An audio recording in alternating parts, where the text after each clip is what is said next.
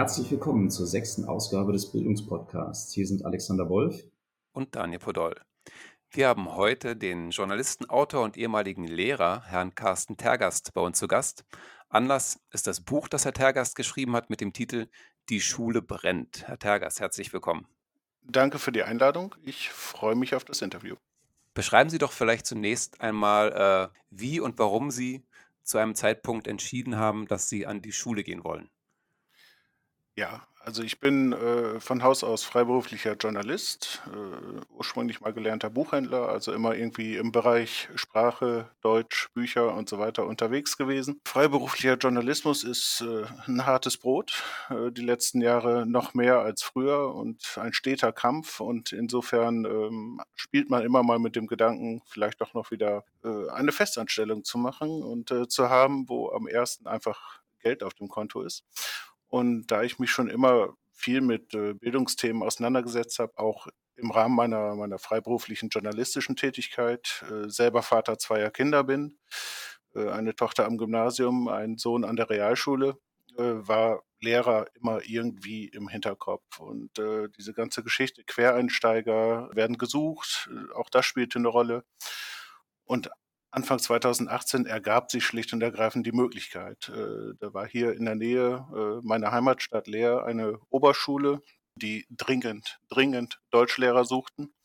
Und äh, da ich einen ganz guten Draht zu dem dortigen Direktor hatte, sprachen wir dann miteinander und ja, was soll ich sagen? Zwei Wochen später hatte ich einen unbefristeten Vertrag. Oh. Das darf man ja eigentlich fast gar nicht erzählen, aber es ist wirklich, wirklich so gelaufen. Also in Berlin ist es überhaupt kein Problem, das zu erzählen, weil mhm. ich glaube, das ist hier gängige Praxis, auch dass man unterrichtet ohne Vertrag. Also bei mir war es ganz ähnlich. Ja, okay.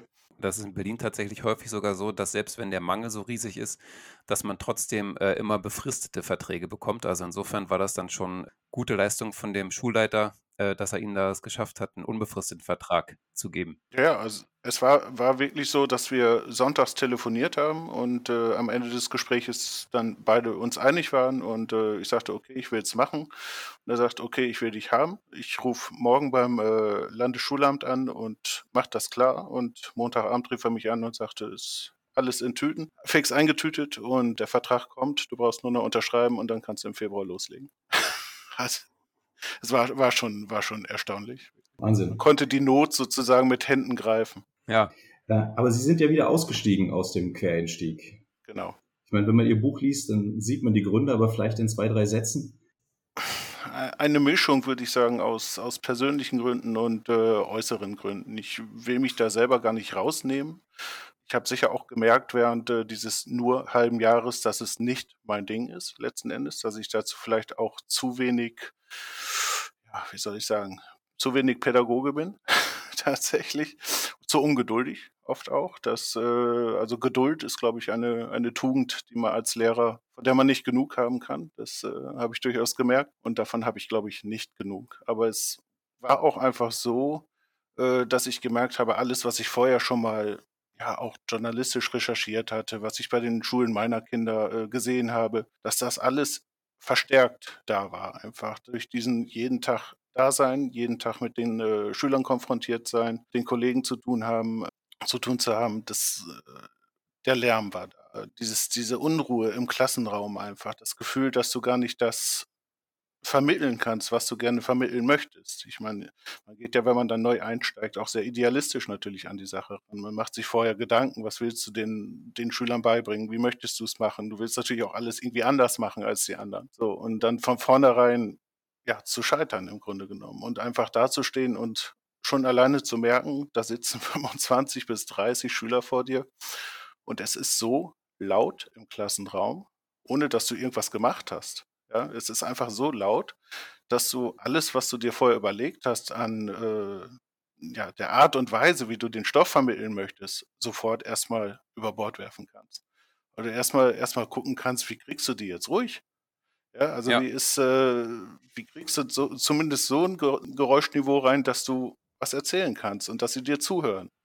Ja, über das Thema Zuhören und Wahrnehmung können wir gleich vielleicht nochmal extra reden. Das Gab es Unterstützung in der Zeit, wo Sie Lehrer waren? Ja, gab es. Also ich habe es war vom Konzept her so an der Schule, dass es eben äh, ein Klassenlehrer-Team gab, immer mit zwei Lehrern. Ich muss dazu sagen, ich habe sofort eine sechste Klasse als Klassenlehrer übernommen. Das äh, war natürlich auch speziell und war mir vorher auch nicht wirklich klar, dass es so laufen würde. Äh, ich kam quasi wirklich an die Schule und sagte, hier, das ist jetzt deine 6a und äh, du bist jetzt der Klassenlehrer. Ich sage, okay. dann bin ich jetzt mal Klassenlehrer. Also es war schon speziell Wahnsinn. so. Und ich hatte, hatte eine Kollegin, ähm, die mir da eben zur Seite gestanden ist und die mir wirklich zur Seite gestanden ist. Also das muss ich ganz klar sagen, die war großartig. Die hatte auch selber als, als Lehrerin ja, eine Herangehensweise, die ich sehr bewundert habe. Also die wirkte immer sehr entspannt. Ich hatte das Gefühl, ihr Tag hat 48 Stunden im Gegensatz zu meinem weil sie wirklich alles geschafft hat und noch Sachen gemacht hat und den ganzen Nachmittag telefoniert hat, noch mit Eltern und hier und da und dort, wo ich schon längst ausgestiegen wäre und gedacht hätte, ich mag nicht mehr. Ja, und dann hat sie zusätzlich noch, äh, noch mich unterstützt, quasi. Das, das muss ich wirklich sagen. Das Kollegium war sowieso sehr angenehm. Also es war durchaus Unterstützung da. Kein, ähm, soll ich sagen, Konkurrenzdenken oder irgendwie komisch gucken, wer ist jetzt der Neue, so nach dem Motto. Das war alles sehr angenehm. Hatten Sie denn relativ früh dann schon die Idee, da ein Buch äh, eventuell drüber zu schreiben oder war die Idee vielleicht sogar schon vorher da? Oder wann hat sich das dann manifestiert? Vorher war sie nicht da. Also sie war zu meiner journalistischen Zeit, war immer mal so ein Gedanke im Hinterkopf, zu dem Thema mal was zu machen. So, aber nicht, nicht wirklich konkret. Ich bin nicht mit dem Ansatz da reingegangen, ich will ein Buch drüber schreiben. Das, äh, das ist wirklich so. Aber der Gedanke kam sehr schnell, tatsächlich, ja, muss ich sagen. Also ich habe ja Anfang äh, Februar angefangen und dann war Mitte März waren Osterferien. So die letzten Tage vor den Osterferien. Da gab es erstmal das erste Durchschnaufen. Ja, genau. So die letzten Tage vor den Osterferien merkte ich schon, die werde ich jetzt brauchen, die zwei Wochen.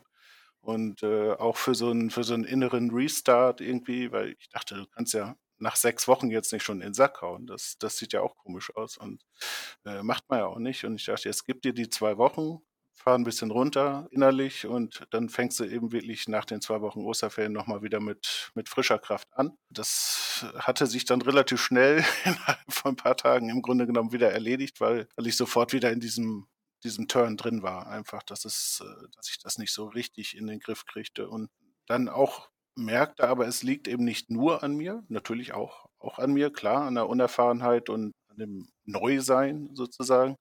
Logisch spielt das eine Rolle, aber äh, ich habe eben sehr viel da mit den Kollegen auch gesprochen und habe versucht, so ein bisschen zu, die ja die gleichen Schüler hatten wie ich und die gleichen Klassen hatten wie ich, um eben zu ergründen, woran liegt es denn und was machen die denn anders eventuell und äh, was machen sie besser vor allen Dingen. Und was mich da sehr erschreckt hat, auch im Grunde genommen, äh, war, dass ich doch schnell gemerkt habe, es läuft bei vielen erfahrenen, altgedienten Kollegen da gar nicht so sehr viel anders.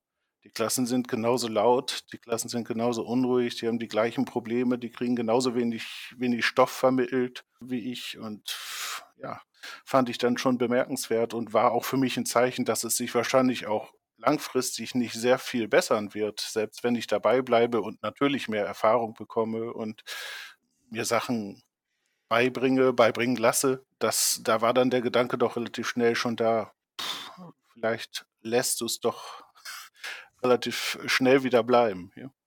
Ja, ein großer Unterschied ist einfach da, denke ich, in dem Bereich, wie man selbst lernt, damit umzugehen und äh, seine Erwartungshaltung auch dann an die Realität anzupassen, beziehungsweise ist das halt auch dann die Frage, inwiefern man das möchte, beziehungsweise, beziehungsweise welche Ideale man möglicherweise noch hat, die man dann unbedingt durchsetzen will, beispielsweise ja sowohl Erziehungs- als auch Bildungsideale möglicherweise. Das ist, glaube ich, auch für alle Berufseinsteiger, die das dann schon länger geplant hatten, immer ein, eine schwierige Messlatte, äh, dann dieser Einstieg.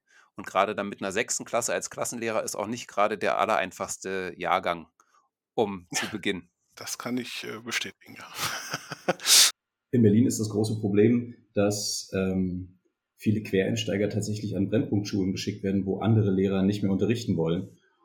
Und man dort natürlich gerade Leute mit Erfahrung und ja. einem klaren Bild von dem, was sie wollen, bräuchten. Und ich habe bei mir selber gemerkt, dass es tatsächlich einige Jahre gebraucht hat, bis ich einen Stil hatte und auch, sagen wir mal, gerade was Disziplin angeht, wusste, was mir wichtig ist und was nicht und das durchsetzen konnte. Also das passiert nicht im ersten halben Jahr, auch nicht im ersten zwei Jahren. Und dafür braucht man auch Begleitung. Und das ist halt das, das Verheerende in meiner Erfahrung, gerade beim Quereinstieg, dass viel zu wenig Begleitung durch erfahrene Kollegen gegeben wird.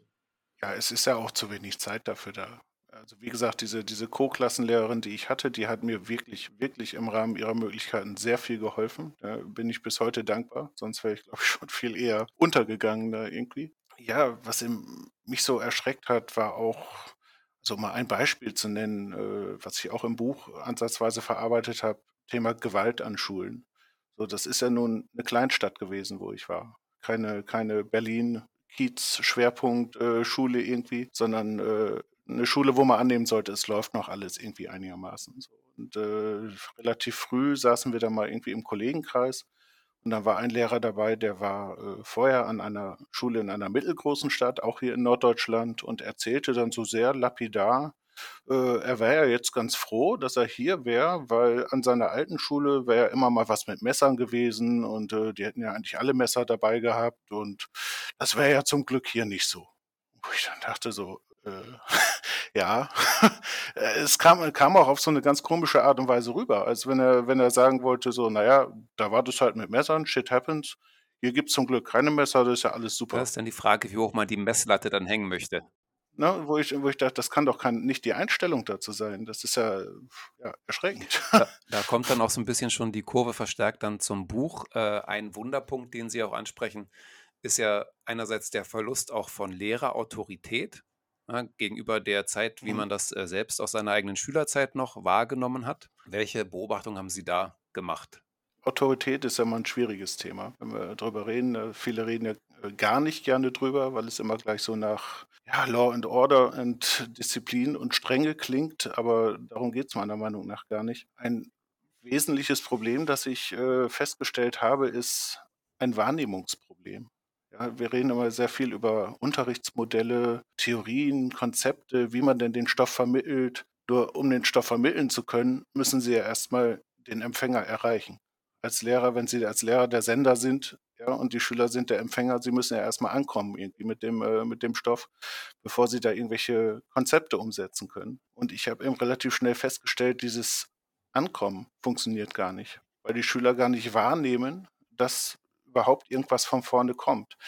Festgestellt habe ich das, das Beispiel habe ich auch im Buch drin. Ich hatte mittwochs immer Frühaufsicht. So, und dann äh, stehst du da irgendwie um sieben, kurz nach sieben, stehst vor der Tür und achtest drauf, ganz simpel, dass keiner zu früh durch diese Tür geht. So. Nach und nach füllt sich dieser Flur, wo diese Tür ist. Die Schüler kommen, ein paar kommen zu Fuß, ein paar kommen mit dem Fahrrad, dann werden von den umliegenden Dörfern kommen die Busse, dann wird mal wieder eine größere Menge ausgespuckt.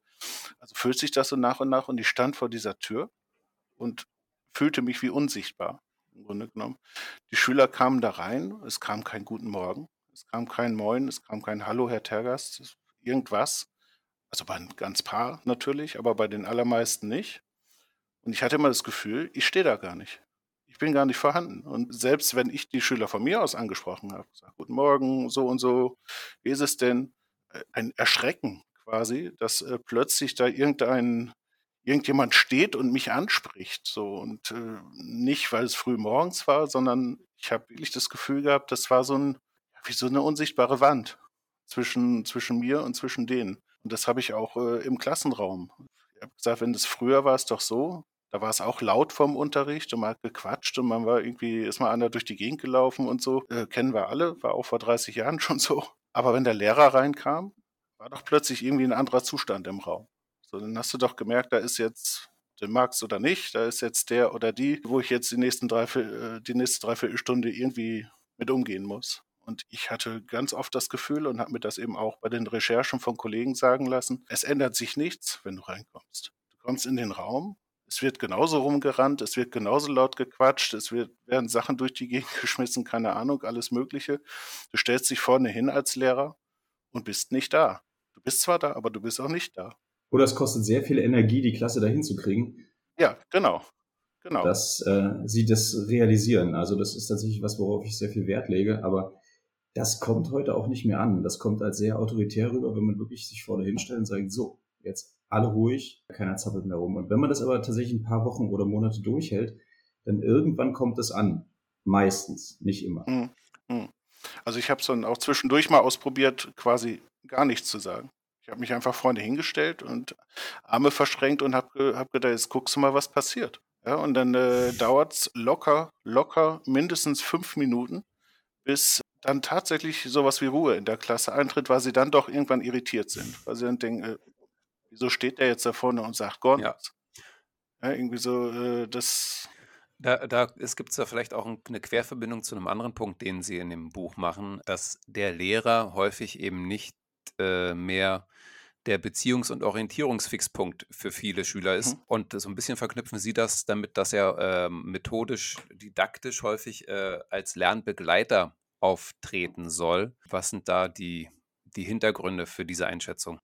Genau, also ich bin kein Experte sicher für, für sämtliche Lerntheorien und Lernmodelle, aber was man eben feststellen kann, was ich auch bei meinen Kindern äh, alleine schon sehe und auch bei den Gesprächen für das Buch festgestellt habe, ist, ähm, dass alles, was sich so in Richtung offene Unterrichtsmodelle, was sich da abspielt, dass das viel zu früh ansetzt, also eben schon in der Grundschule. So, und meiner Ansicht nach ist es ja so, dass jüngere Kinder brauchen viel mehr Begleitung, viel mehr Führung auch letzten Endes. Und die wollen das auch. Ich meine, das weiß man ja selber, wenn man Kinder hat. Ja? Äh, kleine Kinder brauchen einfach viel mehr Beziehung und viel mehr Führung noch von den Eltern, als dann hinterher, wenn sie in die Pubertät kommen oder langsam erwachsen werden. Dann ist klar, dass sich das, äh, dass sie dann selbstständig und flügge werden. So. Und im Grunde genommen läuft es in der Schule oder sollte es in der Schule ja genauso laufen.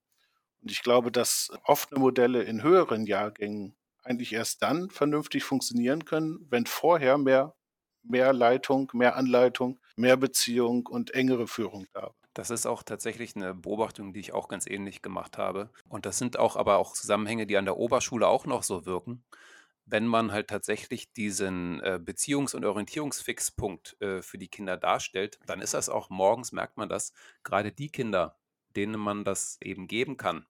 Das sind häufig auch die Kinder, die das dann vielleicht aus dem Elternhaus weniger intensiv erleben. Und für die eben häufiger geht das auch mit äh, Konflikten einher, die dann irgendwann mal stattgefunden haben, wo man im besten Fall dann den Kindern das Gefühl vermittelt, äh, man ist da zwar an der Stelle der Meinung gewesen, dass da sich in der Regel ja das Kind nicht optimal verhalten hat, aber dabei fair geblieben ist. Wenn solche Konflikte mal zwischen den Kindern und den Lehrern ausgetragen wurden und eben dieses äh, Gefühl ist, ja, das ist ja ein fairer Lehrer oder dem bin ich halt eben nicht egal, hat das nämlich eine Sache, die auch bei ganz vielen Kindern Ja.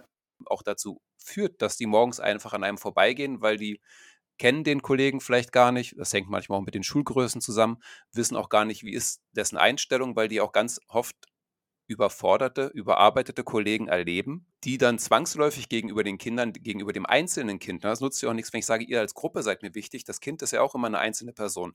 Wenn das nicht das Gefühl einzeln hat, Genau. ähm, ich bin dem Lehrer wichtig, dann geht das halt morgens an dem vorbei. Und wenn einem das gelingt, äh, auf dieser Beziehungsebene da eine Verbindung herzustellen, äh, dann klappen auch die anderen Punkte. Und ganz kurz ergänzend will ich noch zu den äh, Methoden sagen, dass das tatsächlich ja kein Selbstläufer ist. Gerade diese offenen äh, Unterrichtsmodelle, bei denen Kindern selbstständig ähm, sich Inhalte, Kompetenzen, kommt man nachher noch drauf, äh, aneignen sollen, die brauchen erst ganz, ganz viel Grundlagenarbeit, eben auch in diesem Beziehungskontext, bevor man dann dazu übergehen kann, zu solchen anspruchsvolleren Modellen damit zu beginnen und die dann einzuführen.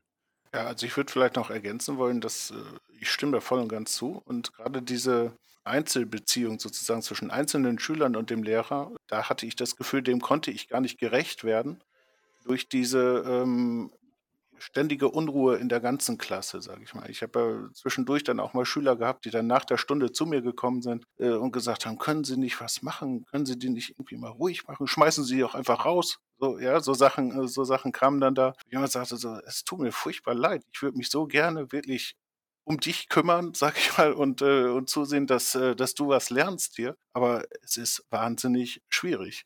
Ja, das sind, waren Momente, wo ich ja, mich auch ein bisschen hilflos gefühlt habe, tatsächlich. Genau. Und dass so Einzelbeziehung da war und äh, auch wenn man es zwischendurch vielleicht gar nicht so gemerkt hat, habe ich zum Beispiel gemerkt, als ich den Klassen mitgeteilt habe, dass ich wieder aufhören würde. Da waren einzelne, einzelne Schüler, die gesagt haben, wie, sie können doch jetzt nicht einfach wieder gehen. So, ne, wir sind doch gerade dabei, äh, haben uns doch an sie gewöhnt und wir finden sie doch gut. Und äh, da hast du dann ein Kloß im Hals, sage ich mal, und denkst so, ja, euch würde ich ja gerne. Ja, und äh, weiter, weiter unterstützen und äh, alles, alles tun, damit ihr hier super durchkommt. Aber ähm, ich, nee, es geht nicht.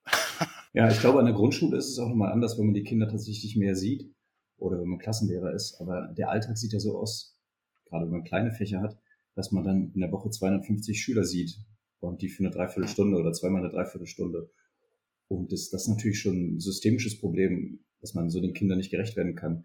Mit Klassengrößen in Berlin mittlerweile von 32 Schülern macht das auch nicht einfacher. Ja. Das heißt. Noch so ein Lieblingsthema von mir, ja. ich glaube von uns allen. Ähm, ja. Und das heißt, diese Beziehungsebene sind sich, glaube ich, alle einig, dass das das Fundament unserer Arbeit ist. Es erodiert immer weiter. Also dieses Fundament äh, ist eigentlich zu großen Teilen nicht mehr da, beziehungsweise ist ganz schwierig, dem gerecht zu werden. Und ich glaube, aus diesem nicht gerecht werden kommt auch eine andere Sache, die Sie ja auch in Ihrem Buch immer wieder aufbringen.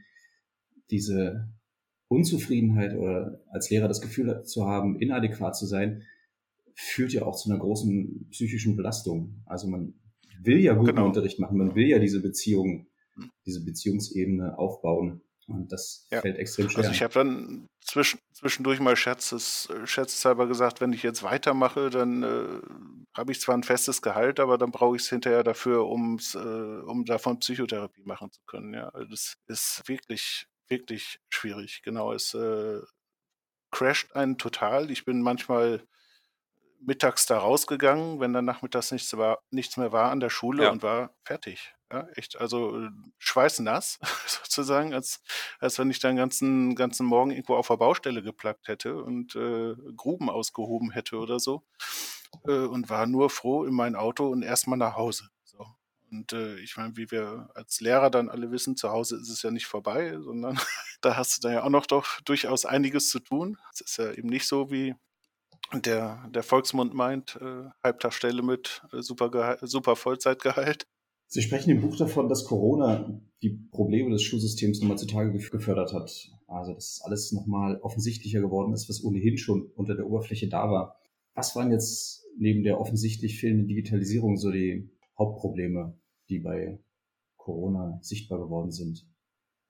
Also tatsächlich würde ich, würde ich da vor allen Dingen bei der Digitalisierung ansetzen. Das äh, ist ja nun im Moment durchaus auch das Lieblingsthema, aber das hat man da natürlich äh, einfach gesehen, dass die technischen Voraussetzungen gar nicht da waren, um sinnvoll diesen Distanzunterricht durchführen zu können. Wir haben hier bei uns zu Hause eigentlich eine relativ gute Internetausstattung. Trotzdem war immer mal wieder, ähm, klappte die Verbindung nicht oder es war auch von, den, von Lehrerseite aus kam da relativ wenig, muss ich tatsächlich sagen. Also es ist immer viel von Videokonferenzen gesprochen worden. Ich glaube, meine Kinder haben selten Videokonferenzen gehabt. Meistens waren es Audiokonferenzen, wenn überhaupt. Und äh, in den allermeisten Fällen waren es Arbeitsblätter, die per E-Mail durch die Gegend geschickt wurden und dann eben zu Hause äh, ausgefüllt werden sollten. Das war dann die ganze, der ganze Digitalunterricht. So, und da, und das ist sicherlich ein äh, Punkt, den, den Corona einfach extrem deutlich gemacht hat. Dass die verschleppte Digitalisierung ist uns allen da komplett auf die Füße gefallen. Das konnte natürlich vorher keiner wissen, aber äh, wichtig wäre ja jetzt im Grunde Schlüsse draus zu ziehen und dann da Verbesserungen einzuführen. So. Und das ist ja das, was wir gerade schon hatten, auch mit den Klassengrößen oder egal welches Thema es ist.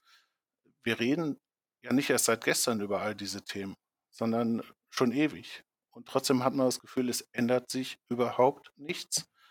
Ja, also äh, so ein Thema wie Klassengrößen wäre ja eins, was man angehen könnte, glaube ich, das was praktisch lösbar wäre.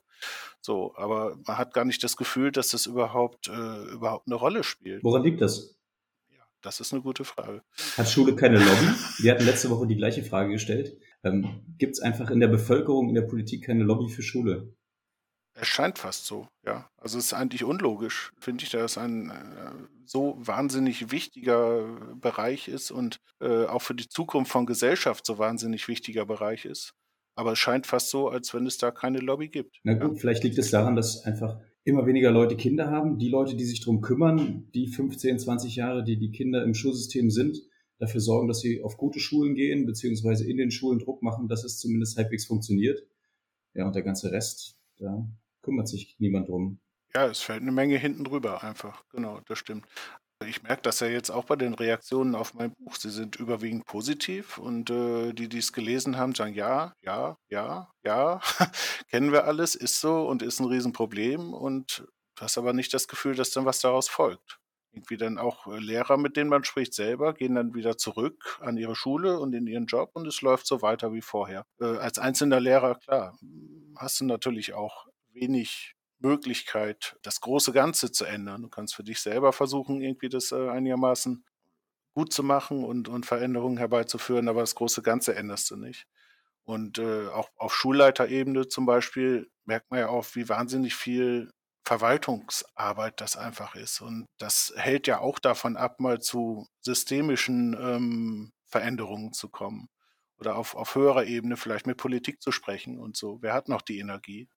die Schulleitungen, die ersaufen ja auch in, in Papierkram und in Verwaltungsarbeit und Gesprächen hier und Gesprächen da. Auch das ist ein Problem. Ja, ich glaube, das hängt zum Teil auch das mit der fehlenden Lobby, mit der notwendigen Eindringtiefe äh, mit dem Thema zusammen. Äh, dass, wenn man verfolgt, wenn Bildungspolitiker ähm, sich über Bildung unterhalten, man, wenn man selbst Lehrer ist oder sonst irgendwie da einen engeren Bezug äh, dazu hat, äh, häufig denkt, worüber reden die eigentlich? Ja, die Themen, die da dann angesprochen werden, sind äh, dann häufig so oberflächlich. Wir sind hier in Berlin auch jetzt äh, lange Zeit mit einer Schulsenatorin geschlagen gewesen, die dann darauf äh, verwiesen hat, dass es ja, ja, es gibt jetzt ja äh, Büchereibusse oder irgendwelche anderen temporären äh, Notpflaster, die das dann tatsächlich ernsthaft immer als riesigen bildungspolitischen Erfolg gefeiert hat. Und in der Regel, ja, wenn man das dann dreimal im Interview wiederholt hat, auch die Fragesteller dann einfach aufgegeben haben äh, gesagt haben, ja, wir müssen ja jetzt, wir haben jetzt halt drei Minuten oder vier Minuten eben über um Bildung zu sprechen. Ich kriege jetzt nichts Vernünftiges aus Ihnen heraus. Sie haben jetzt so viel Nebel verbreitet, das hat auch sonst keiner mehr verstanden, worum es ging. Wir müssen jetzt, uns leider jetzt dem nächsten Thema widmen. Das ist leider, leider äh, tatsächlich ein, ich weiß nicht, ob das geplant war, da um das zu planen, diese Art von Kommunikation, muss ja eine Absicht dahinter stecken. Und ich glaube, soweit äh, hat Frau Scheres mal gar nicht geguckt. Das war einfach bloß so ein reines sich vom einen Punkt zum anderen retten wollen. Aber das hat in dem Fall in Berlin leider dazu gereicht, dass man neun Jahre lang an diesem Posten äh, geklebt hat, weil halt kein anderer sich da aufgedrängt hat, äh, zu sagen, ich mache das besser. In äh, Niedersachsen hieß äh, die entsprechende Dame Heiligenstadt. ja, das war auch so eine, so eine Freundin von mir, hätte ich fast gesagt. Äh, Finde ich ganz furchtbar. Das, aber was Sie da im Grunde genommen auch ansprechen, äh, unterschwellig, ist eben, dass man sich immer so fokussiert auf einzelne Punkte. Digitalisierung haben wir jetzt gerade angesprochen, ist natürlich ein Riesenthema, klar. Und äh, wie gesagt, haben wir gesehen, dass es uns auf die Füße gefallen ist. Aber es ist halt nicht, nicht das einzige Thema. Und mit Digitalisierung retten wir nicht das Schulsystem. Ja, also ich habe im Buch geschrieben, ist, man hat immer das Gefühl, wir schicken jetzt irgendwie so eine Flugzeugstaffel mit äh, Tablets und Whiteboards und weiß der Teufel was los, speisen das über Deutschland Schulen runter und anschließend haben wir die Bildungskrise gelöst. So ist es ja nicht. Ja, äh, das brauchen wir zwar alles und es muss vernünftig eingesetzt werden, aber es kann ja auch nur dann vernünftig eingesetzt werden, wenn die Rahmenbedingungen dafür wiederum stimmen. Und da gibt es eine ganze Menge Rahmenbedingungen von verschiedenen Seiten. So, und ich kann auch Schüler, die sich völlig daneben benehmen, einfach, äh, dem brauche ich kein Tablet in die Hand drücken, da lernen die trotzdem nichts. Ja, das ist, äh, ist ja. einfach dieses, dieses Zusammendenken der ganzen Geschichte. Das quasi Psychosomatik genannt, ja. Also, dass man in der Medizin hat man gelernt, irgendwie psychische und physische Gesundheit bedingen einander. Und äh, du kannst das eine nie im Grunde genommen ohne das andere sehen. So, und so ist es ja in anderen Systemen und eben auch im System Schule auch.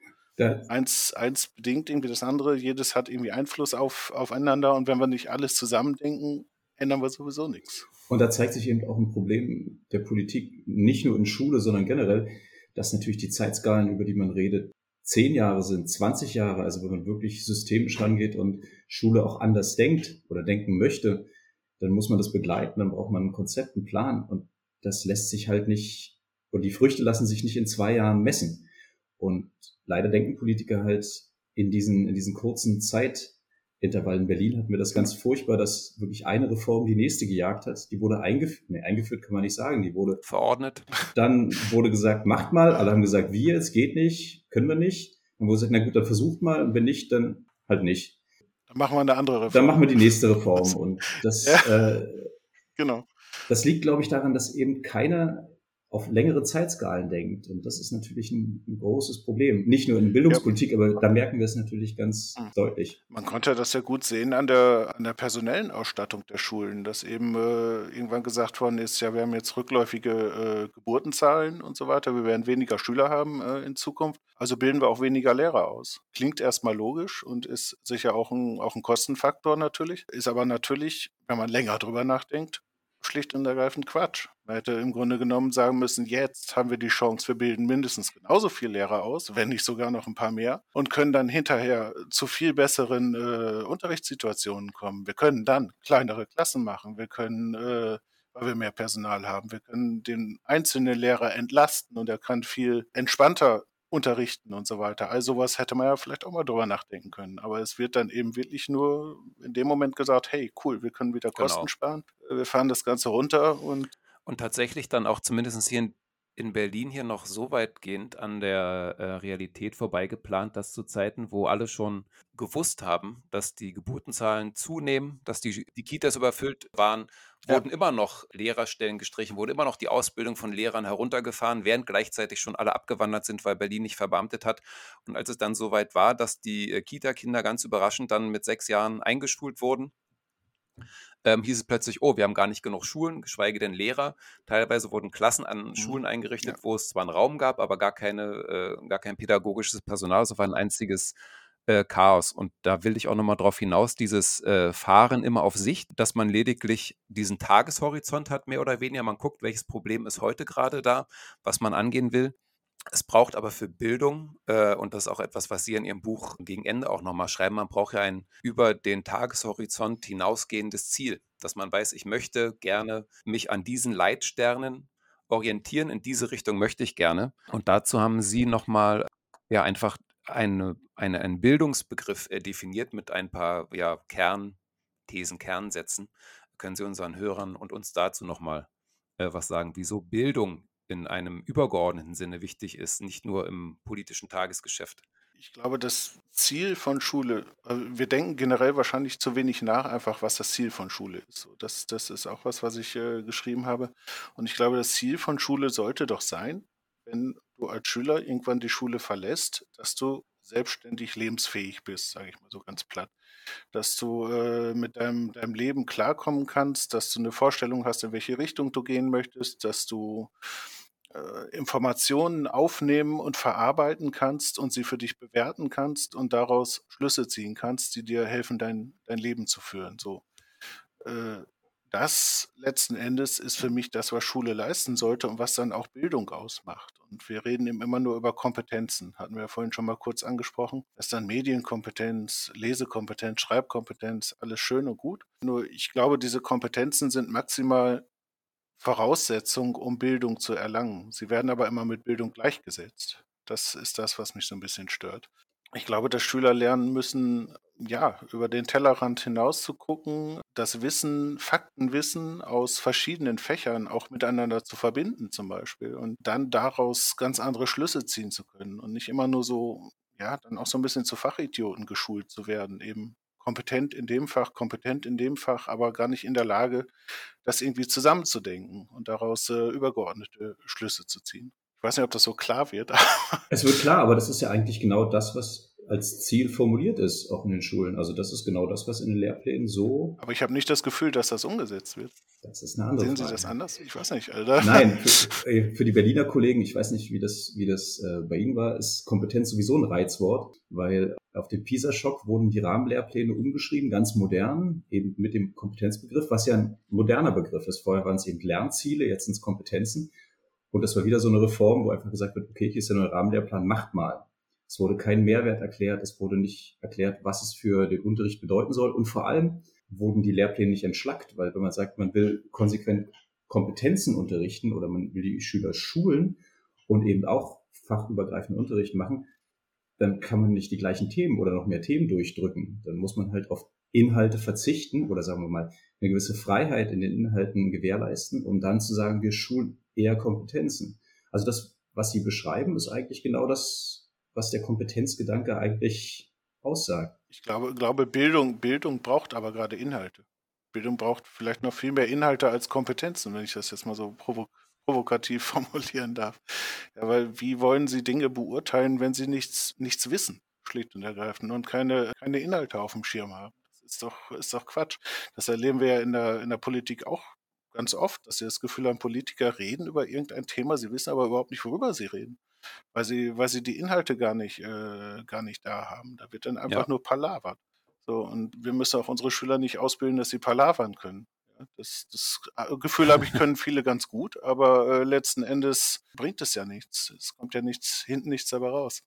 Außerhalb des Schulsystems ist ja aber eigentlich genau dasselbe äh, zu beobachten äh, oder besser gesagt dann im Anschluss an das Schulsystem mit der äh, Bologna-Reform, dass wir halt äh, nicht gesagt haben, wir wollen Bildung und Selbstständigkeit und wie Sie es in dem Buch auch äh, beschreiben, damit äh, Selbstständigkeit und Freiheit auch äh, sich entscheiden zu können, zu fördern und zu fördern. Ähm, es geht ja mit Bologna einfach genau in die entgegengesetzte Richtung weiter, dass diese Freiheit, sich Inhalte nach eigenem Gusto suchen zu können und Abschlüsse ja. in der Form anzustreben, wie man es selbst für richtig hält, konterkariert werden, indem die Verschulung der anschließenden Ausbildung auch stattfindet.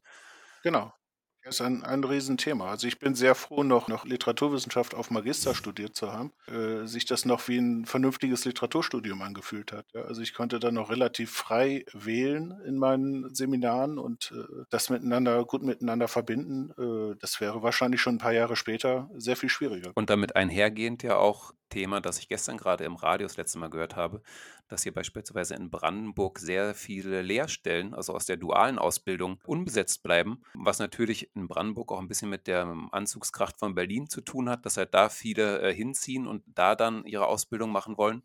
Äh, aber auch damit einhergeht, dass es ja eine immer geringere Anzahl an Schülern gibt, die freiwillig sagen, ja, ich möchte gerne in einen Lehrberuf gehen. Wobei, wenn man sich umschaut, wie schwer Handwerker heutzutage zu bekommen sind und auch wenn man weiß, äh, was die letztendlich verdienen, das ja eine, ein Berufszweig und ein Berufsfeld ist, das eigentlich höchst attraktiv ist. Stattdessen ähm, haben wir halt eine Vielzahl an Studiengängen inzwischen an den Universitäten, die nicht mehr ganz so viel äh, mit der Lebenswirklichkeit zu tun haben, sage ich mal. Also sehr, sehr, sehr viel im Bereich Sozialwissenschaften, die einen dann nicht unbedingt qualifizieren, anschließend einen ja, besonders produktiven Beruf zu ergreifen. Im Großen und Ganzen gesprochen, im Bezug auf jeden Einzelnen kann das natürlich für denjenigen super genau das Richtige sein.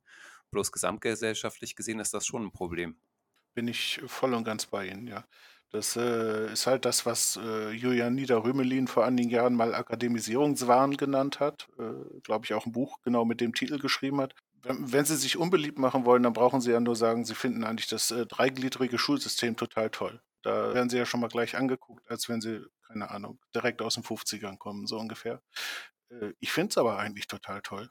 Tatsächlich. Wenn es denn so, so funktionieren würde, wie es ursprünglich mal gedacht wäre. Nur das tut es ja nicht mehr. Wenn wir eine Hauptschule hätten, die eine Hauptschule ist tatsächlich noch und äh, nicht so, wie es heute zu sein scheint, wenn ich das so ein bisschen böse sagen darf, eine, eine bessere Förderschule oder wie auch immer und ähm, eine Realschule, die noch eine Realschule ist und ein Gymnasium, das dann eben die Schüler hat, die tatsächlich eher in eine akademische, geistige Richtung gehen wollen. Ist ja eigentlich der ursprüngliche Gedanke mal gewesen. Und dadurch, dass die Gymnasien total überfüllt sind, schon ewig, und äh, die Schulen darunter erstmal weniger Schüler haben, dadurch ihre Existenzberechtigung verlieren und dann eben dieses Gesamtschul-Kladderadatsch noch dazukommt, äh, ist das ganze System ja letzten Endes gekippt. Genau das äh, reden Sie mit Ausbildern in Betrieben und so. Die erzählen genau das, was Sie gerade auch schon angedeutet haben. Es ist wahnsinnig schwer, vernünftige Auszubildende zu kriegen. Erstens schwer, überhaupt welche zu kriegen und dann zweitens schwer, vernünftige zu kriegen. Wenn Sie dann, äh, dann noch fünf Bewerber haben, von denen Sie bei vieren feststellen, die können weder richtig schreiben noch richtig rechnen, noch sind sie in der Lage, irgendwie einen Arbeitstag von, äh, von morgens bis abends durchzustehen ja, was sollen, wie sollen sie ihren Betrieb weiterführen? Da werden wir noch ganz ordentlich, Entschuldigung, auf die Fresse fallen. ja, das ist. Das, das kann passieren. Also ich persönlich glaube nicht, dass das dreigliedrige Schulsystem wirklich dann äh, die Lösung ist, sondern ein gutes Schulsystem. Und von mir aus kannst du auch die Gemeinschaftsschule geben, wo man innerhalb der Schule differenziert. Ich glaube, das würde auf der anderen Seite viele soziale Probleme okay, lösen. Ja, klar. Aber neben dem Akademisierungswahn Kommen wir vielleicht nochmal konkreter zurück zur Schule. Brechen Sie in Ihrem Buch auch eine Lanze für die klassische Notengebung. Also sogar zu sagen, nicht nur Noten 1 bis 6, sondern von 0 bis 15 Punkten und dass Schüler eine Rückmeldung bekommen. Oder was ist der Vorteil? Genau, äh, das wäre ähm, dieser Vorschlag quasi ähm, generell in dem 0 bis 15 Punkte-System zu arbeiten, das sie bisher nur in der Oberstufe haben, dann vorm Abitur, würde für mich eine etwas größere Möglichkeit der Binnendifferenzierung sozusagen ergeben. Wenn Sie jetzt sagen, du kriegst die Note 3, dann ist das eben eine 3. Das ist aber natürlich ein bisschen unscharf. Sie wissen nicht so genau, in welche Richtung geht das denn. 3 ist irgendwie so in der Mitte, kann gut sein, kann aber auch schon gefährlich werden. Äh, und wenn Sie dann sagen können, es sind 7, 8 oder 9 Punkte, hast du als Schüler und auch als Eltern, die dahinter stehen, natürlich schon eher eine Richtung. Du kannst sagen, bei 9, okay, jetzt äh, ist offenbar irgendwie der Anschluss nach oben da. Und bei 7 Punkten sagst du, Vorsicht, äh, aufpassen, dass es nicht, nicht schlechter wird und nicht weiter runterrutscht. Aber Noten sind für mich einfach Rückmeldung. Also das gebe ich gerne zu, da bin ich auch konservativ, tatsächlich. Ja, also dieses, dieses, ich schreibe da mal was auf und formuliere irgendwelche schönen Sätze und dann weißt du ja, wie, wie du stehst und wo du stehst, funktioniert meiner Meinung nach nicht. Das ist genau wie bei Arbeitszeugnissen. Es gibt dann Textbausteine, die da irgendwie zusammengesetzt werden, äh, wo dann wer diese Textbausteine kennt, auch zwischen den Zeilen lesen kann und dann trotzdem die Bewertung daraus liest. Es ist dann nicht so, dass es dann keine Bewertung mehr gibt. Ja? Äh, sie wird nur noch schwammiger im Grunde genommen. Genau. Dass Noten auch, Noten auch mal ungerecht sind, klar, keine Frage. Kennen wir alle auch von aus unserer eigenen Schulzeit. Äh, wir haben uns alle über Noten aufgeregt und äh, mal das Gefühl gehabt, wir sind unberecht, äh, ungerecht benotet worden. Und das passiert auch heute. Das liegt in der Natur der Sache natürlich. Aber letzten Endes ist es die, ist es doch eine eindeutigere Rückmeldung meiner Meinung nach und eine eindeutigere Entscheidungsgrundlage auch für, äh, für das, was dann darauf folgt. Wir hatten vor na, jetzt schon einigen Monaten einen Podcast gemacht zu dem Thema, weil wir gerade im Kontext der Corona-Zeit auch überlegt haben, wie man Schüler jetzt bewerten kann und ob es nicht sinnvoll wäre, an sich mal über dieses Bewertungssystem nachzudenken und da tatsächlich verschiedene Funktionen identifiziert, die Noten erfüllen und in unseren Augen eine unzulässige Mischung dieser Funktionen. Also eine ist tatsächlich eine Rückmeldung, wie Sie es auch beschrieben haben, wo ich aber empfinde, da wären eigentlich weniger Noten besser. Ich kann sehr robust einem Schüler sagen, du hast es verstanden oder du hast es nicht verstanden oder du hast Teile verstanden, musst noch ein bisschen was machen.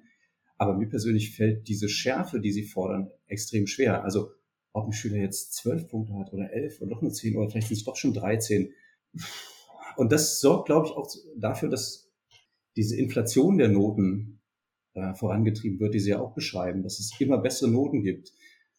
Weil Lehrer sich natürlich diesen Konflikten auch entziehen, weil sie sagen, na mein Gott, dann ist es halt noch eine Eins, mein Gott, oder ist es noch eine Drei und keine Vier. Und ich glaube, dem könnte man entkommen, wenn man tatsächlich diesen Aspekt der Noten rausgebildet, ganz verrückt einfach sagt, Abitur bestanden oder nicht bestanden. Und dann müssen sich die Unis den Kopf machen, was ein guter Arzt ist. Muss ein guter Arzt eine 1-0 haben? Ich glaube nicht. Nee, das sicher nicht. Das sicher nicht, das stimmt.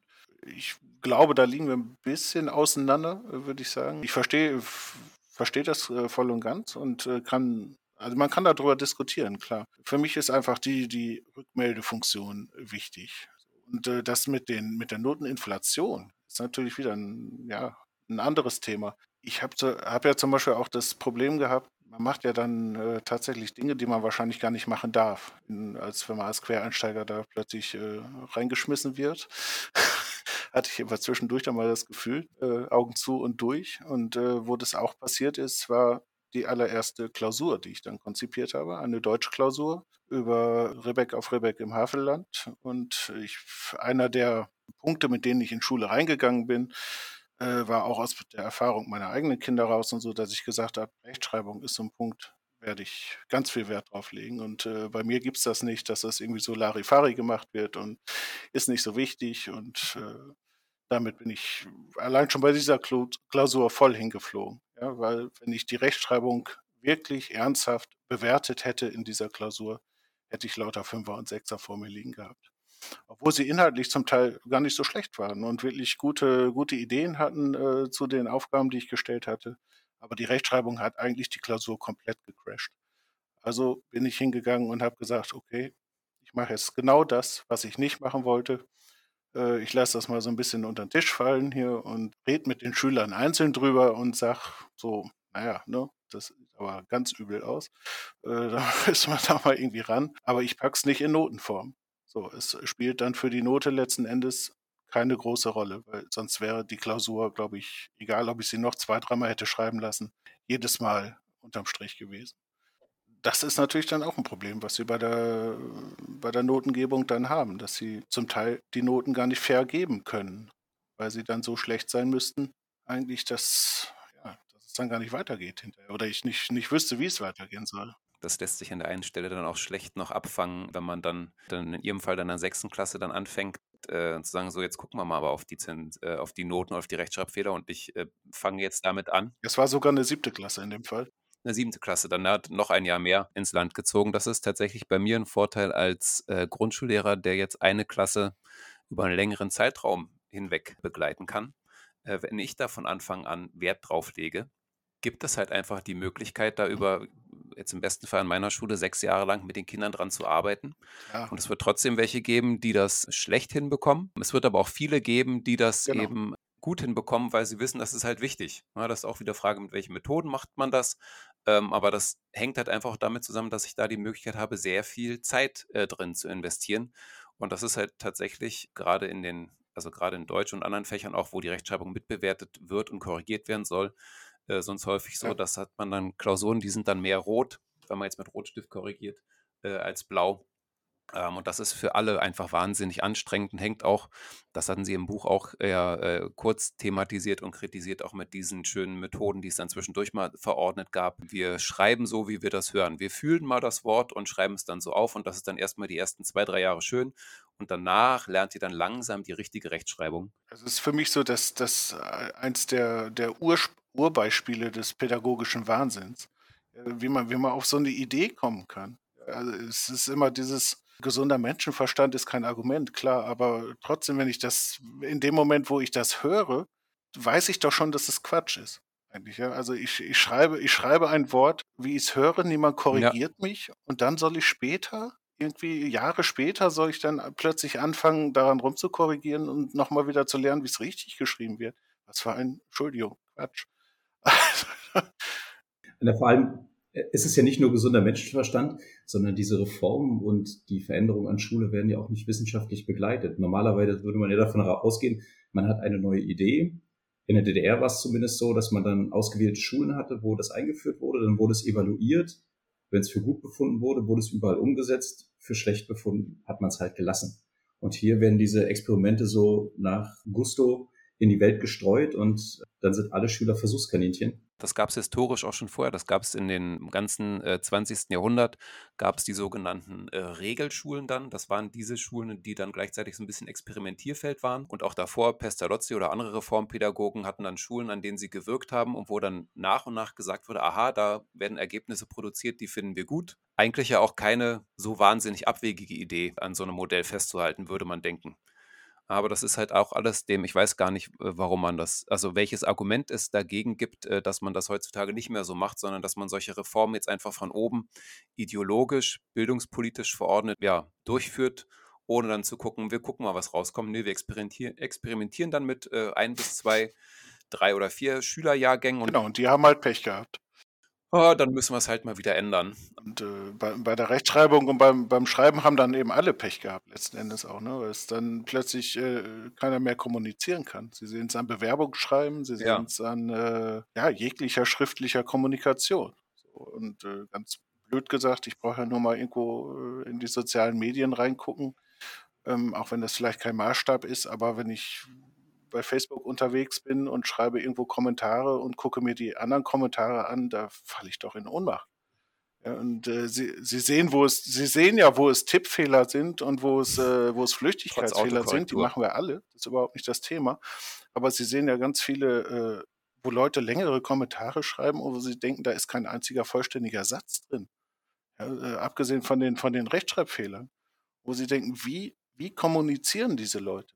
Wie kommunizieren die? Weil die versteht doch gar keiner. Das, das sind dann die passenden äh, Subjekte zu den Politikern. Ne? Das werden, werden die Generationen von Menschen äh, erzogen, ja, die dann damit äh, gut klarkommen, wenn die Politiker keine ganzen Sätze sprechen können. Ein bisschen überspitzt äh, formuliert.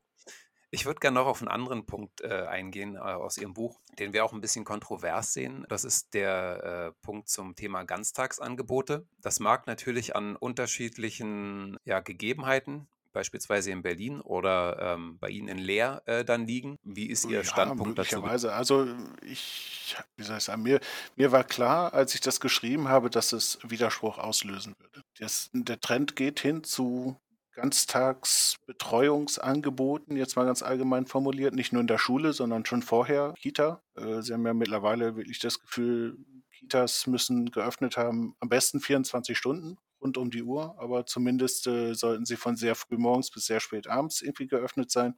Was mich daran generell so ein bisschen stört, ist eben, dass die Kinder sehr früh aus der familiären Beziehung für meine Begriffe zu stark rausgenommen werden, rausgezogen werden.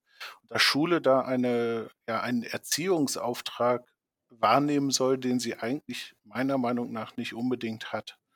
Ja, das ist so, was ich versucht habe, so ein bisschen im Buch zu differenzieren zwischen Erziehungs- und Bildungsauftrag. Und mir wäre es lieber oder ich hätte es lieber, wenn Schule sich mehr auf den Bildungsauftrag konzentrieren könnte, anstatt auf diesen Erziehungsauftrag. Und da sehe ich eben in einer zu starken einem zu starken Ausbau dieses Ganztagsbetriebs durchaus ein bisschen eine Gefahr, weil die Schüler einfach zu, ja, zu, zu früh und zu lange dann auch aus den Familien raus sind. Das auf der anderen Seite ist auch in der familiären Situation oft Probleme gibt, wo dann die Schüler vielleicht in der Schule sogar besser aufgehoben sind. Klar, das weiß ich auch, das ist mir auch klar. Aber ähm, es war, ich habe versucht, es so ein bisschen grundsätzlich aufzuziehen und das kann man mit Sicherheit anders sehen. Klar, kein, überhaupt kein Problem. Ich erhebe da keinen Absolutheitsanspruch. Ja, gerade in einer Stadt wie Berlin wäre das tatsächlich die Lösung vieler Probleme. Also zum einen, weil natürlich auf der einen Seite bei einigen Familien die Kinder wirklich in der Schule besser aufgehoben sind als zu Hause. Auf der anderen Seite natürlich auch beide Eltern arbeiten gehen und natürlich sich die Gesellschaft auch dahingehend geändert hat. Also selbst, ja, nicht selbst, aber gerade Wohlstandsverwahrlosung äh, sehen wir halt auch in wohlhabenden Schichten. Und eine andere Sache, also ganz konkret, was zum Beispiel Sportkollegen ja auch beobachten, ist, dass die Kinder immer weniger Sport machen, abgesehen von, von wenigen, wo die Eltern tatsächlich darauf achten, aber Mittel, was natürlich viele Folgen hat, also sowohl für die Gesundheit, für die Ernährung, für auch kognitive Leistung. Und man konkurriert natürlich auch mit den ganzen elektronischen Geräten. Das heißt, ein Ganztagsangebot wäre natürlich auch eine Möglichkeit, auf die Kinder Einfluss zu nehmen, indem man sagt, okay, hier ist ein Sport, hier ist ein Schach AG oder wenn ihr am Computer was machen wollt, programmieren wir, lernen wir was gemeinsam. Und man würde auch diesen Schulalltag entzerren. Das heißt, man hätte wirklich. Vielleicht, vielleicht müsste man dazu dann tatsächlich äh, ein zweites Buch schreiben, dem die, äh, die Familie brennt. Äh, also, weil das, ja, klar, das Problem fängt natürlich da an. Also vermutlich bin ich da zu idealistisch oder denke zu idealistisch und äh, die Praxis äh, haut es mir dann sowieso um die Ohren und Sie haben da letzten Endes recht. Schule muss da offenbar so viel auffangen, was woanders schief geht, schief läuft. Das, das ist wahrscheinlich das, das Problem. Ja, da will ich auch noch was zu sagen, denn das hat Sascha gerade eingangs gesagt. Die Schule wäre äh, der richtige Ort, das aufzufangen, wo das zu Hause nicht entsprechend läuft. Äh, und das kann man nur noch mal unterstreichen, denn das wäre hängt damit zusammen, dass nämlich dann in den Einrichtungen sowohl Kita als auch in der Schule, als auch dann im Nachmittagsbereich die Horte eben auch wieder Betreuungsschlüssel sind, die dann genau das alles äh, ermöglichen na, was wir jetzt hier gerade besprochen haben. Wenn da in irgendeiner Form Erziehung und Bildung dann in diesen Zeiten erfolgt, ist das super und zu begrüßen. In der Realität ist das ja dann mhm. an vielen Einrichtungen auch wieder eine reine Aufbewahrungsfunktion, wo die Kinder mehr oder weniger altersgemäß halt beaufsichtigt werden oder eben nicht und sich selbst überlassen werden. Und das natürlich dann gesellschaftlich überhaupt nicht die Funktion wahrnehmen kann, die dem eigentlich dahintergehenden Ideal entspricht. Also das äh, muss man einfach auch immer so sagen. Ja, also auch ein zweischneidiges Schwert, wie meistens. Ich, ich glaube, dass da auch ein, dass da auch ein Cut zwischen den, äh, zwischen der familiären Ebene und der schulischen Ebene oft stattfindet, dass, dass Eltern äh, Kinder im Grunde genommen in die Schule schicken und dann für sich zumachen und sagen, so jetzt, jetzt kann die Schule ja mal machen. Und dass man aber im Grunde. Das wurde auch während Corona ganz besonders ja, bewusst. Genau, das, das ist auch so ein Ding, wo äh, Corona dann die Lupe draufgelegt hat, nochmal, wo man plötzlich die Kinder die ganze Zeit zu Hause hatte und dachte so, ups, jetzt, äh, erstmal sehe ich plötzlich, äh, welch, was sie da eigentlich machen in der Schule, welche Themen sie machen, wusste ich vorher gar nicht. Und jetzt muss ich auch noch selber da dran und, und den Kindern dabei helfen, das äh, auf die Beine zu kriegen. Genau. Also das wäre auch im Grunde genommen wieder das Thema, das alles irgendwie miteinander zu tun hat. So, und dass diese diese, diese Ebenen eigentlich besser verschränkt sein müssten und äh, besser miteinander zusammenarbeiten müssten. So, dann bräuchten wir uns vielleicht über diese Frage Ganztag, ja, nein oder wie viel gar nicht so sehr unterhalten. Man bräuchte eigentlich ein Gesellschaftsbild, nicht nur ein Bild für ja, Schule, sondern auch, richtig, wo Gesellschaft hin will und muss ja. das gestalten. Ich glaube, da kommen wir zusammen dann, ja, genau. Ich hätte hier noch ein äh, schönes Zitat aus Ihrem Buch, das ich gut fand, das ich gerne mal vorlesen möchte. Das spricht auch so ein bisschen natürlich der äh, Germanist aus Ihnen, glaube ich. Aber äh, ich als Grundschullehrer kann das sehr unterstreichen, arbeite da auch gerade mit meiner Klasse sehr intensiv dran, weil ich will ganz gerne am Ende auch mal so, mal so versuchen, so einen positiven äh, Ausblick neben den ganzen brennenden äh, Stellen äh, zu finden. Und zwar heißt es bei Ihnen, damit ist literarische Bildung die ideale Voraussetzung für freies Denken, das sich nicht instrumentalisieren lässt. In diesem Zusammenhang muss auf die Wichtigkeit des Lesens im Kindesalter hingewiesen werden. Vorlesen bei den Jüngsten und die Förderung eigenständigen Lesens mit zunehmendem Alter gehören zu den zentralen Erziehungsleistungen, die Elternhäuser anbieten sollten. Wer seine Kinder mit Bücherwelten vertraut macht, ihnen Zugang zur Welt literarischer Fantasie und den wildesten Ideen vieler verschiedener Autoren verschafft, hat als Vater oder Mutter, und ich möchte auch da ergänzen, natürlich auch als Lehrer, schon mal eine ganze Menge richtig gemacht. Kurz gesagt, je breiter angelegt und umfangreicher die Lektüre, desto geringer die Gefahr, sich später von den Vorstellungen anderer instrumentalisieren zu lassen, desto größer, größer also die Chance auf Freiheit. Also das fand ich einen sehr schönen äh, Ausblick. Das freut mich. ähm, ja, aber Sie schreiben ja da noch ein bisschen mehr dazu, zu dem Thema ideale Schule. Wie stellt man sich das vor? Können Sie das nochmal ein bisschen umreißen? Ja, also es sind tatsächlich sind ganz konkrete Sachen, über die wir auch schon gesprochen haben. Ich finde etwas wie kleinere Klassen, fände ich total wichtig. Das wäre, das war auch, genau, wo wir, habe ich vorhin vergessen, wo wir über Corona gesprochen haben, das war etwas, was Corona tatsächlich auch gezeigt hat, wo wir diese unterschiedlichen Szenarien, ich weiß gar nicht genau, wie es in Berlin geregelt war, aber wir hatten in Niedersachsen ja auf jeden Fall drei unterschiedliche Szenarien, A, B, C. So, A war Vollbeschulung, ganz normal im Grunde, C alle zu Hause und B war dieses geteilte Modell, so äh, mit wöchentlichem Wechsel. Und da hatten sie ja auf einmal kleine Klassen. Da waren auf einmal äh, Klassengrößen von 15 oder 16 Schülern oder auch noch 12 Schüler und plötzlich lief es viel besser. Tatsächlich, ja. Und meine Kinder sind auch nach Hause gekommen und haben gesagt, oh, ist super. Ja. Das ist viel ruhiger in der Klasse und plötzlich äh, kriege ich dieses und jenes mit, was ich vorher gar nicht mitgekriegt habe. So, ähm, das, das wäre zum Beispiel ein Punkt, der für mich unter ideale Schule fallen würde. Viel kleinere Klassen. Man müsste an die Gebäude rangehen, zum Teil auch zum Beispiel. Thema Lärm haben wir jetzt noch gar nicht drüber gesprochen, ist ein äh, Riesenthema. Es sind die ganzen Schulen sind nicht, äh, gerade alte Schulgebäude, nicht dafür ausgerichtet, diese, diese Lärmkulissen äh, aufzunehmen quasi. Da können sie aber natürlich auch mit Schallschutz und äh, solchen baulichen Geschichten tatsächlich eine Menge machen. Im Kita-Bereich wird da schon, wird da schon wesentlich mehr drauf geachtet und wesentlich mehr gemacht im Moment. Das müsste meines Erachtens in Schule auch gemacht werden. Ja, und dann eben auf der auf der etwas abgehobeneren Ebene das, was Sie gerade mit dem Zitat ab äh, angedeutet haben, Schüler dahin zu führen, dass sie in der Lage sind, sich eine eigene Meinung zu bilden und eine eigene Haltung auszubilden. Und nicht, bitte nicht in der Schule eine Meinung und eine Haltung gelehrt zu bekommen. Das ist etwas, was mich im Moment sehr stört, weil ich das Gefühl habe, dass das überhand nimmt. Ich möchte, dass meine Kinder auch in die Schule gehen, da Wissen vermittelt bekommen und dann nach Hause gehen und sich anhand dieses Wissens ihre Meinung bilden können, die dann ihre Meinung ist, die auch nicht von mir beeinflusst wird und nicht von irgendwelchen Lehrern beeinflusst wird, sondern die sie befähigt, dann hinterher eben damit ein gutes Leben leben zu können. Ja, dann würde ich sagen, haben wir viel besprochen über Ihr Buch, über Sie und eigentlich können wir das jetzt nur unseren Zuhörern empfehlen, sich ein umfassendes Bild zu machen, indem sie das Buch lesen. Das würde mich sehr freuen. äh, Herr Tergast, vielen Dank für das Gespräch. Ja, herzlichen Dank, Herr Tergast. Ja, ich habe zu danken. Ich habe mich sehr gefreut, war sehr interessant. Äh, für mich auch eine neue Erfahrung, äh, in einem Podcast aufzutauchen. Sehr spannend. Und ich hoffe, dass es viele hören und dass wir ein bisschen was transportieren konnten, alle gemeinsam. Genau, und beim nächsten Podcast, Die Familie brennt, sind wir wieder dabei. Ja, okay. Ich rede morgen mal mit meinem Verlag und dann Gucken wir mal, was Sie dazu sagen. Tschüss. Tschüss.